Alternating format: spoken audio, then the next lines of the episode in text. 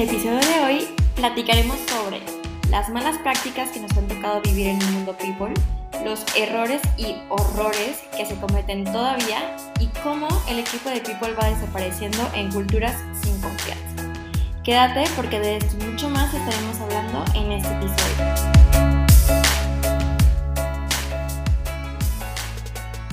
¿Qué onda, Cris?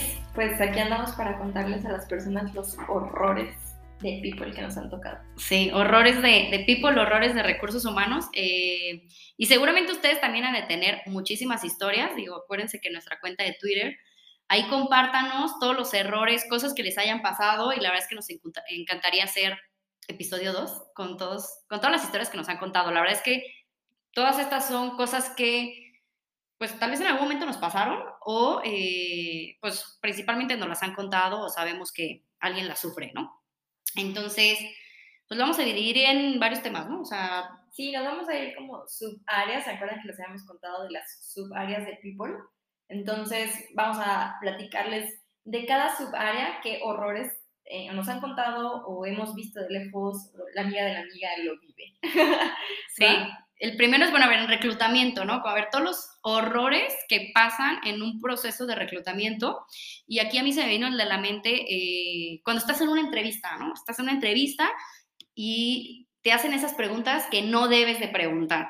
La típica que yo creo que han escuchado es, oye, ¿estás embarazada? ¿O de qué universidad vienes? Mm, y si tienes novio, ¿tienes planes de casarte? ¿no? Y como que sondean en realidad, este, pues tu situación para saber si te contratan o no te contratan, ¿no? Eso se me viene a la mente.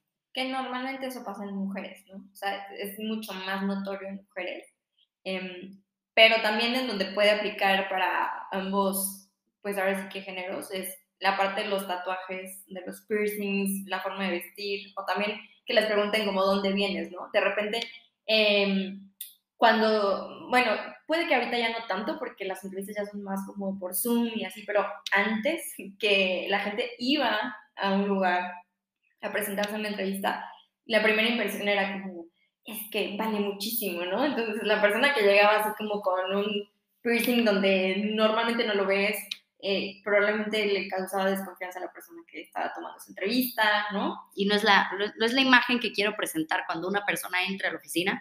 Y yo, no, yo creo que, Pau, claro que sigue pasando, porque si estamos hablando de los horrores de recursos humanos, seguro son empresas que hoy siguen haciendo sus personas, su gente ir eh, y no tienen esquema remoto. Entonces, seguro también pasa. Este, creo que otra que ha pasado es tu, el modo en que te entrevistan, ¿no? O sea, a veces el, el entrevistador o ya, como que necesita tener una postura como retador, ¿no? Como que te pregunta más bien atacándote a ver si, a ver si sí le atinas a la respuesta o no le atinas a la respuesta y que es una postura como, ay, a ver si me convences que, de, darte el trabajo, ¿no? En lugar de ser un, proceso de, oye, ambos elegimos trabajar uno con el otro y, nos conocemos, ¿no? creo que ese es otro, otro, otro error que hoy, hoy en día pasa mucho. Totalmente. Otro que todavía pasa y creo que tenemos que trabajar muchísimo ahí es en que no se le da feedback a las personas que no quedan en los procesos. O sea, de repente hay muchísima chamba en, este, en esta área. Casi siempre es así la que les llega como mil mails y entonces tiene que dar mil seguimiento y todo es muy manual todavía. Hay muy pocos softwares que te ofrecen eh, esa automatización y no se da feedback o si se da, se da algo estandarizado, ¿no? Entonces a la persona le llega así como de, gracias, fulano, eh, no quedaste por, y es como, ¿what? ¿No? O sea, ni siquiera viví eso, porque nadie me escribe, y eso pasa mucho todavía, la verdad. Sí, que los dejan en, en visto muchas semanas, y creo que ahí hasta incluso el seguimiento, ¿no? es, que es parte, es parte de lo mismo.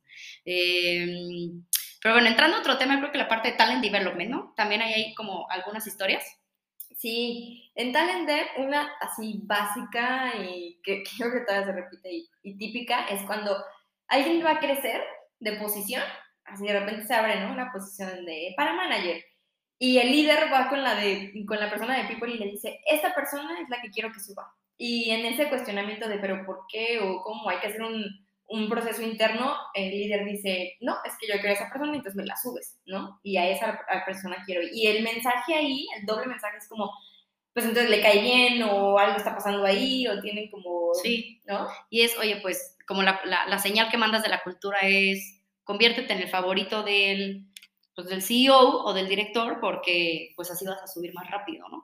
Y creo que el, o sea, también pasa alineado a eso, no solamente una posición nueva, también incluso a nivel sueldo, ¿no?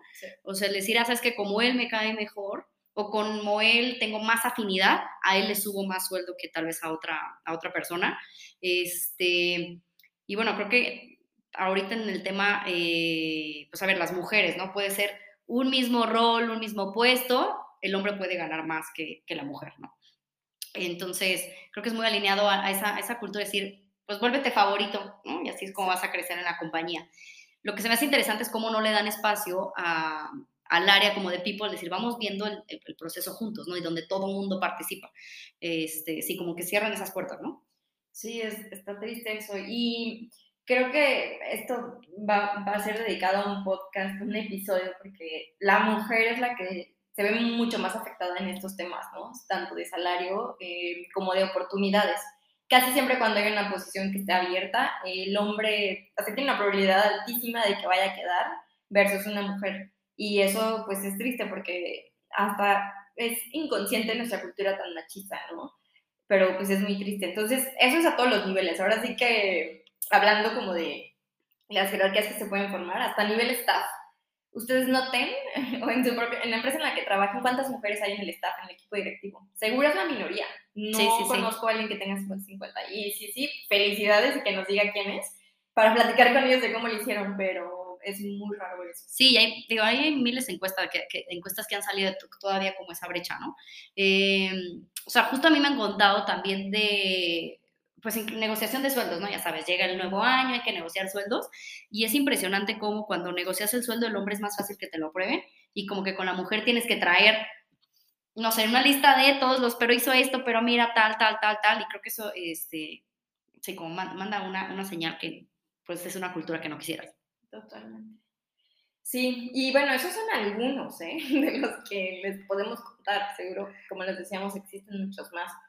Em, hablando como del día a día de la operación de la gente, eh, nos, nos, tocó ambas, ¿no? Sí, esa, esa, esa, sí nos, nos tocó vivirla y la verdad es que malamente hacerla ¿eh? en nuestra en, en, inocencia. En nuestra inocencia y lado oscuro de, de recursos humanos.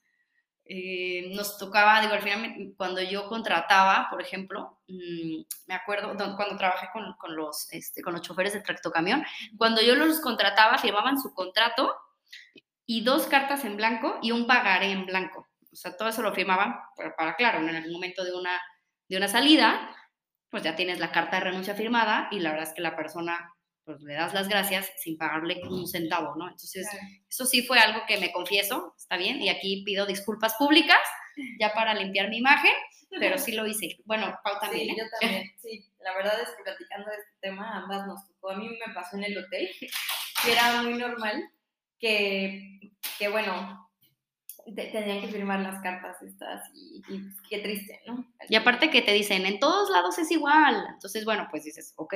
La firmo. Ok, yo voy entrando, igual y sí te creo, ¿no? Eh, a mí otra cosa que me pasó también ahí en ese, ese, ese lugar.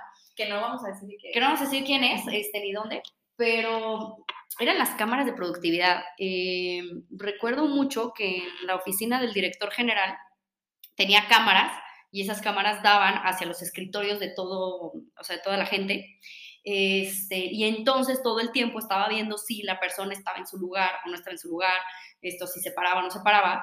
E incluso cuando una persona se paraba, le marcaba, ¿no? Como, oye, ya terminaste esto, era para ayer. Eh, entonces todo el tiempo estaba ahí viendo, viendo, viendo las cámaras de todos los escritorios, era algo eh, Digo, sí, impresionante, ¿no? Entonces también a mí me tocaba que me hablara cuando me paraba de mi lugar. Pero bueno, ya sabía que era parte de esa cultura que él vivía. Este, esa fue, esa fue otra. Qué horrible, qué horrible saber que te están vigilando y de que hasta en el baño, ¿no? ¿verdad? Sí, sí, ya sí. No me puedo, no me puedo dar diarrea. O sea... no, no, no, no, no se podía. Pobrecita persona. Sí, creo que es el tema de cómo cuidar los minutos, ¿no? Y estar auditando todo. Sí, eh, yo creo que era un área de auditoría interna de minutos de la gente. Sí, y yo creo que ahorita la evolución de eso es em, en el Slack también, ¿no? Así de, se desconectó. ¿Dónde está? Ah, ya voy a, voy a ver su calendario. Ah, tendría que estar en junta y no lo veo, y o no, está. la veo, ¿no? Y es como, ¿qué onda? em, que puede ser como una cámara de productividad también. Ahorita, Sí, sí, ¿no? cierto, es un buen punto. Bueno, ¿te acuerdas que cuando empezó la, la pandemia eh, había empresas que les decían, oye, tienes que estar conectado a este Meet todo el día y Ah, desde sí. ahí te tengo que ver? Este, decir, oye, no estoy en Meet, no importa, pero ahí te tengo que, pues, te tengo que ver. Entonces, yo creo que fue algo que empezó también en, en, en la En pandemia a suceder. Ajá. Sí, sí, la desconfianza. Y mm, de la mano de esto también lo que nos tocó, no sé, el reloj checador, ¿no? Así de, ah, tienes que checar, híjole, te llegaban los cortes para hacer la quincena y entonces era de que, híjole, llegó cinco minutos antes, menos 300 pesos, ¿no? Y es como, ¿cómo? Sí, pero que era, podía llegar cinco minutos este, tarde, pero se quedaba tres horas tarde, pero no importa. Ujú. El bono de asistencia lo pierdes. Sí. Y, y aparte no te pagaban extra, ¿no? Ah, O sí, sea, no, no. como, No, ¿Cómo crees? no, Tú ¿cómo te vas a- siempre vas a dar más, pero la compañía te va a dar siempre menos. Sí, y es como sarcasmo lo que estamos diciendo porque, ¿qué onda? Y, y todavía pasa, creo. Sí, creo que eso todavía existe, sigue existiendo bonos de productividad y bonos de asistencia, y no solamente en las entradas, ¿no? También es, oye, llego, se llegaba el director a tu oficina y, oye, son las 4.02, ¿dónde estás? Tu hora de comida es de 3 a 4, ya, ya me debes dos minutos. Entonces también, o sea, como el, el- tema de la comida la gente, ¿no? Y que literal a las 3 tienes que comer, porque pues si no, después te recortaban el horario. Este... O también el, el, el que se, se cree, y eso es muy actual, ¿no? De que, pues tienes hora de entrada, pero no de salida, Sí, ¿no? Entonces, y más trabajando en línea, y es como, a las 9 de la noche te puse una junta. O sea, no importa que, que tú hayas estado desde las 8 de la mañana en juntas, no, a las 9 de la noche te puse, o sea, ya llevas casi 12 horas chambeando, ya tienes 12 horas chambeando y a las 9, a la hora que tú cenas, ah, te la voy a poner, no pasa nada, así como si no tuvieras vida, tu familia no existiera, no tuvieras amigos o amigas, no sé, está raro. Sí, por eso yo soy dueño de tus horas. Y Ujú. tus horas no son las de, de 8 a 8, no. O sea, tus horas son de 24 a 7, ¿no? Sí. Este, sí, creo que ese es un punto. Y el, otra cosa que me pasó hablando de, de, o sea, todo el tema management, ¿no? O sea, el, a mí me pasaba que yo entraba a una, a una junta y en esa junta hablaban mal del último que salió en la junta, ¿no? Y luego alguien entraba, me- y entraba después de mí y era, ah, hablar, habló mal de ti en la junta. Entonces era como una cultura de, Ay, este, pues sí, estarte cuidando las espaldas, ¿no? Y que, este, que el director hablaba mal de ti enfrente de alguien, pero ya sabías que también estaba hablando mal de ti con otra, con otro alguien. Era, este, pues sí, ¿no? Una cultura, pues no sé cómo llamarle la palabra, pero... Tóxico. Ex- Exacto, Sí. tóxico. No, que sí, no se me ocurre otra palabra, pues muy, muy hipócrita también. cero, sí, sí. cero, cero, cero confianza.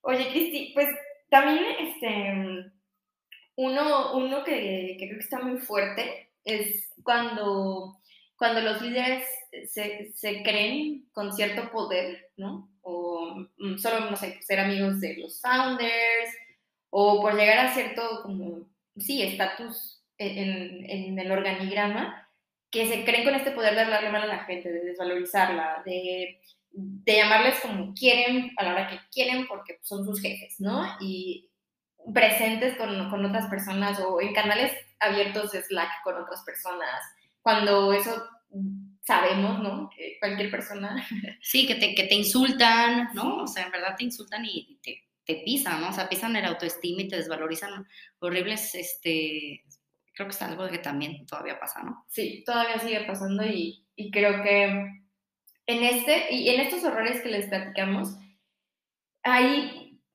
people and culture, pues literal está anulado, ¿no?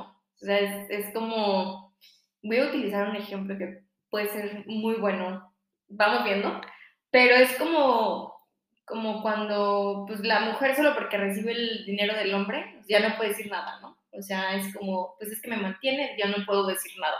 Y un poco es así, creo que el, el ejemplo con People, ¿no? Es como, híjole, pues es que ya se hace esto, entonces yo no existo, pero pues tengo que existir porque pues tiene que haber un área, pero yo no puedo decir nada. ¿no? Sí, creo que es como lo decíamos de la evolución de, de recursos humanos, que recursos humanos es un área y no es una posición estratégica. Entonces, ante esa cultura de desvalorización y una cultura tóxica, pues probablemente no le guste, pero es lo que hay. Entonces, antes lo que hay, pues toma esa postura, ¿no? Entonces se asegura, obviamente, de haber estar bien con el director y, y, y casi casi le echa leña al fuego, ¿no? De lo que vio.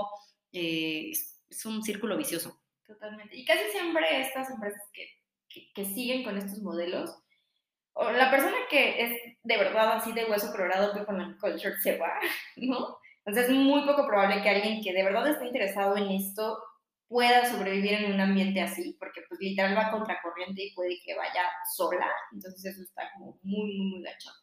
Eh, y la otra es que pues haya una seguida de taller que, que, sea como, pues ya, ¿no? Así es y hay, o sea, afuera está peor, entonces me quedo aquí, es como un poco el auto, así, la pomada, ¿no? Te autoconvences de, bueno, tengo chamba, ¿no? Ajá, sí, y, y, pues lo hacemos, lo hacemos ver normal, pero pues no. Sí.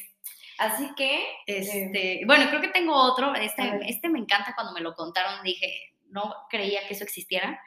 Eh, es tener un detector de mentiras, ¿no? Y seguramente han escuchado los polígrafos, ¿no? Esos que solamente se ven en las películas, que te conectan para ver si estás diciendo eh, la verdad.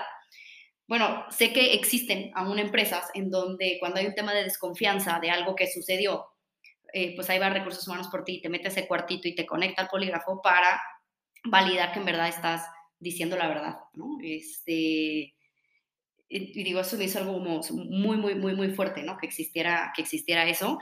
Eh, y creo que en el fondo yo, yo, lo que veo y de todas estas historias que estamos contando es que se ha creado una cultura o se crean estos horrores de, de recursos humanos basados en una cultura de desconfianza. O sea, creo que es eso, ¿no?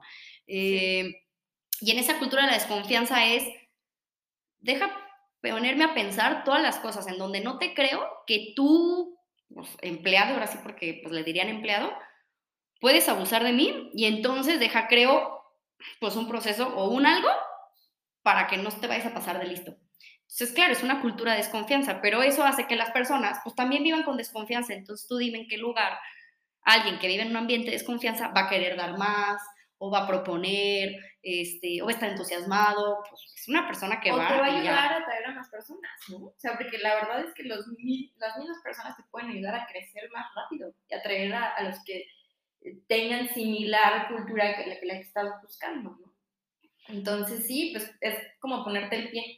es ponerte el pie, la verdad. Eh, y creo que en el fondo de, la idea de todo este, eh, de este podcast este, y todos los episodios que vamos a platicarles es comprobarles y ayudarles a validar cómo sí es posible crear una cultura en base a la confianza y hacer que tu empresa sea muy exitosa y que también todos tus colaboradores sean pues muy felices, ¿no? Este, y es justo la intención. Sí, totalmente. Y cuéntenos, ¿qué, qué horrores han vivido ustedes eh, para para que de sus historias podamos platicar un poquito más y podamos analizar y, en alguno de esos casos, si lo siguen viviendo, ayudarles, ¿no? También les podemos ayudar. Síganos en Twitter, por ahí escríbanos y vamos a poner, el, de todos modos el Twitter lo pueden encontrar aquí en el link, aquí abajo, donde están viendo. Pero mm, bueno, platíquenos y esperamos que este episodio les haya gustado mucho. Gracias, adiós.